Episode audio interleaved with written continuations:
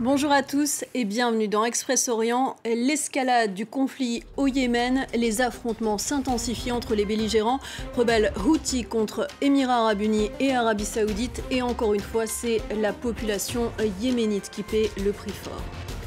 Fusillade en plein jour, explosion et jeunes tués par balle au coin d'une rue. Le crime organisé ronge les localités arabes en Israël. Des violences qui ont provoqué la mort de 128 personnes en 2021, un record. En Syrie, l'attaque du groupe État islamique contre une prison de Hassaké. Faut-il craindre une résurgence du groupe djihadiste? À suivre le décryptage de notre spécialiste des mouvements djihadistes, Wassim Nasr. Une semaine après leur euh, première attaque contre le territoire des Émirats arabes unis, les Houthis ont lancé des missiles balistiques en direction d'Abu Dhabi et de Dubaï, missiles qui ont été interceptés. La coalition dirigée par Riyad a elle mené des frappes aériennes contre les positions euh, des insurgés. Coincés entre les combats, les civils yéménites craignent de nouveaux bombardements. Des vitres brisées et un appartement complètement dévasté. Ahmed et sa famille auraient pu aussi bien perdre la vie. Ils habitent à Sanaa, près d'une académie militaire, visée récemment par les attaques de la coalition saoudienne. Nos vies sont complètement bouleversées depuis cette attaque menée par les pays du Golfe, les Émirats arabes unis et l'Arabie saoudite. Ils ont détruit nos vies. Où pouvons-nous aller? Dans la rue? Nos maisons et même nos voitures sont détruites. Nous n'avons plus de toit. La capitale yéménite, tenue par les rebelles outils depuis 2014, a connu une accalmie l'an passé, alors que les combats se poursuivaient dans d'autres régions du Yémen. Mais les violences ont repris la semaine dernière, quand les bombes ont frappé un centre de détention et tué près de 80 personnes. La population civile est épuisée. Nous avons peur jour et nuit. On ne sait pas quand ils vont frapper.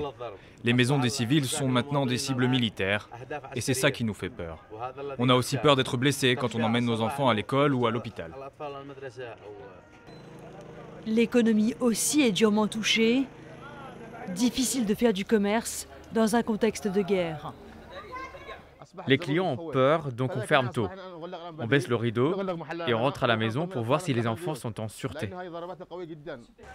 D'après l'ONU, la guerre au Yémen a déjà fait près de 400 000 morts et plus de 4 millions de déplacés. L'aide humanitaire a du mal à parvenir à la population, constamment menacée par la famine et la maladie.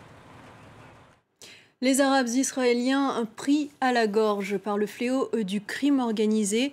La communauté arabe, qui représente 21% de la population, souffre des violences provoquées par la mafia.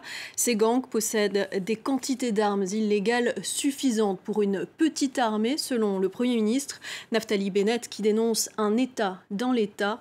Reportage de notre correspondante Gwendoline Debono.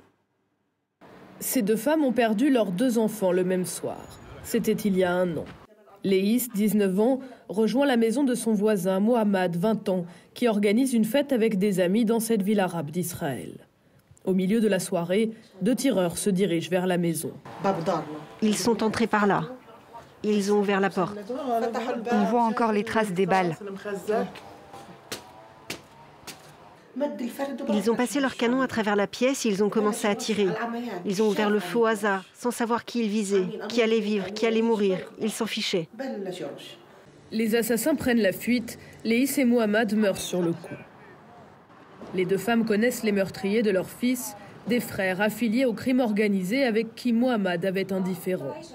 Quelques mois plus tôt, ils avaient tiré en rafale sur sa maison. Ce n'est pas la première fois qu'ils venaient et la police n'a jamais rien fait. Ils viennent quand on tire sur notre maison. Ils relèvent la position des balles, ils mettent une barrière et puis c'est tout. Merci, au revoir. Tout le monde les a prévenus et ils ne nous ont jamais protégés. Ils n'ont de police que le nom. On ne sait rien sur l'avancée du dossier. On ne sait même pas s'il y a un dossier. On fait partie de l'État d'Israël et l'État doit respecter nos droits. Trafic d'armes, de drogue ou encore blanchiment d'argent, L'année dernière, les violences liées au crime organisé ont fait 128 victimes dans la communauté arabe israélienne. Plus de 70% des assassinats n'ont jamais donné lieu à des poursuites.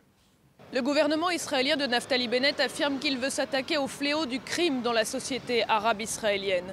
En octobre dernier, plus de 600 millions d'euros ont été alloués à la bataille contre les organisations criminelles, des gangs qui restent toutefois très puissants, comme ici, dans la ville de Kalantsawa. Ce matin-là, les policiers du secteur partent en opération. Alors aujourd'hui, ce sont des gros criminels dans le secteur arabe. Vous allez chez eux selon le briefing et vous fouillez bien. Depuis plusieurs mois, l'unité collecte des renseignements sur des caches d'armes dans cette rue. Deux maisons sont fouillées au peigne fin. L'équipe s'affaire dans une friche adjacente, sous un arbuste, première découverte. Ce sont des explosifs. Les démineurs arrivent. Les criminels s'en servent pour intimider les innocents dans la ville.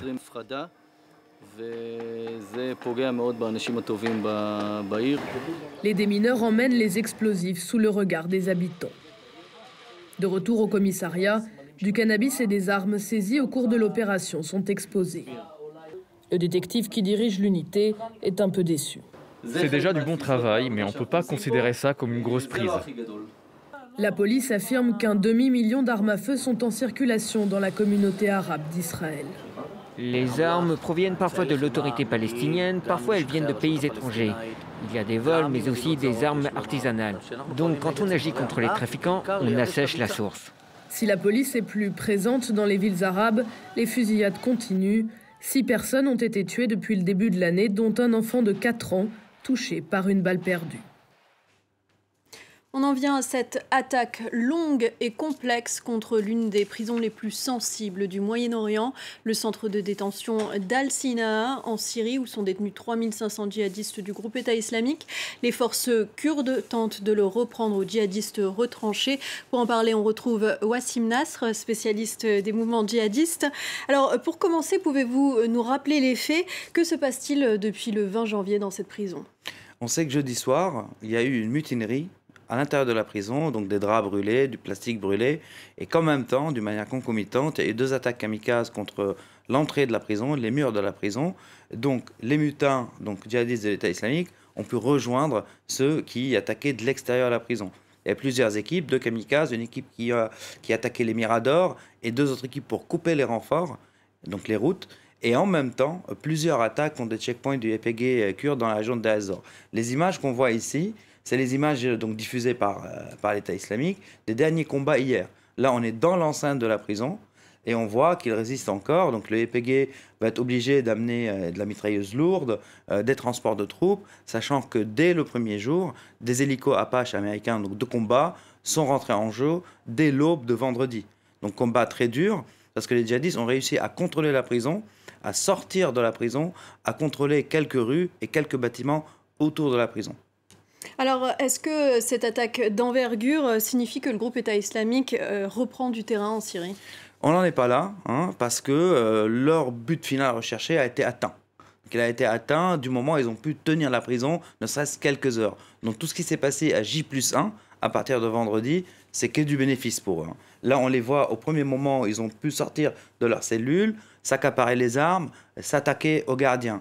Donc l'idée, c'était de tenir le plus longtemps possible, de sortir ce qu'ils peuvent sortir. Donc ils sont sortis, ils ont tenu et ils tiennent encore. Donc leur but final recherché est déjà atteint. On n'est pas dans une optique de contrôle territorial ou d'emprise de, dans une ville. Leur but, c'est d'harceler les forces kurdes et de démontrer qu'ils peuvent encore et toujours libérer les leurs. Parce qu'il faut imaginer que dans le dogme de l'État islamique et des djihadistes en général, libérer les leurs, ça fait partie des objectifs primordiaux leur porte-parole, leurs euh, représentants, à chaque fois qu'ils font un discours, ils rappellent la situation des prisonniers. Ils le font en Irak, ils le font ailleurs, même au fin fond du Congo, la prison centrale de Beni, ils l'ont cassée l'année dernière pour libérer des djihadistes.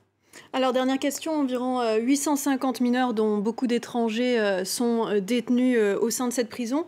Et cet assaut suscite de vives réactions concernant leur sort?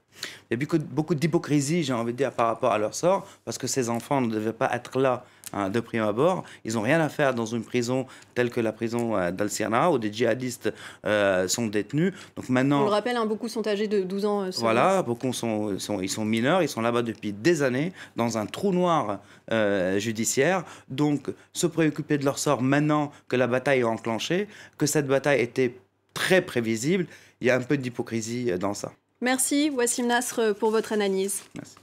Saad Hariri annonce qu'il quitte la politique. L'ancien Premier ministre libanais et principal dirigeant sunnite dénonce l'influence iranienne sur son pays et les divisions internes pour justifier sa décision. Un retrait qui intervient à quelques mois des élections législatives. Inès Olagaray. Saad Hariri n'a pas fait durer le suspense.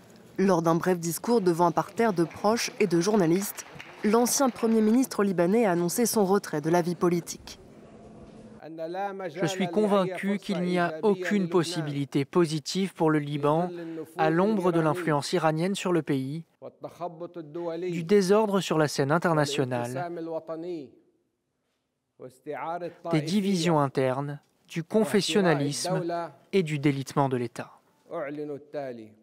Les élections législatives prévues au mois de mai se feront donc sans le courant du futur, l'un des principaux partis sunnites au Liban, et sans l'une des figures de la politique libanaise. Saad Hariri devrait être la tête de la liste du courant du futur.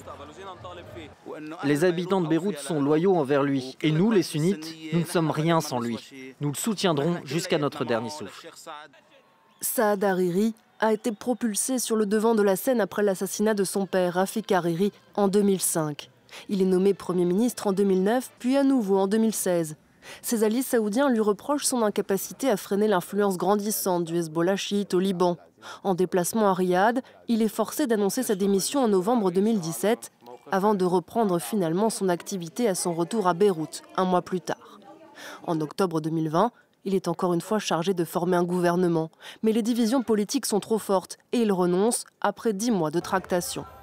Le Liban traverse une grave crise politique et économique et le départ de Saad Hariri ne devrait laisser la place qu'à un peu plus de confusion à quelques mois de nouvelles élections cruciales. Cinq œuvres archéologiques de Palmyre bientôt restituées à la Syrie. Il s'agit de stèles funéraires et de pierres tombales datant de l'époque romaine. Elles avaient été acquises lors de ventes aux enchères en Europe par un collectionneur privé qui a décidé de les rendre à leur pays d'origine.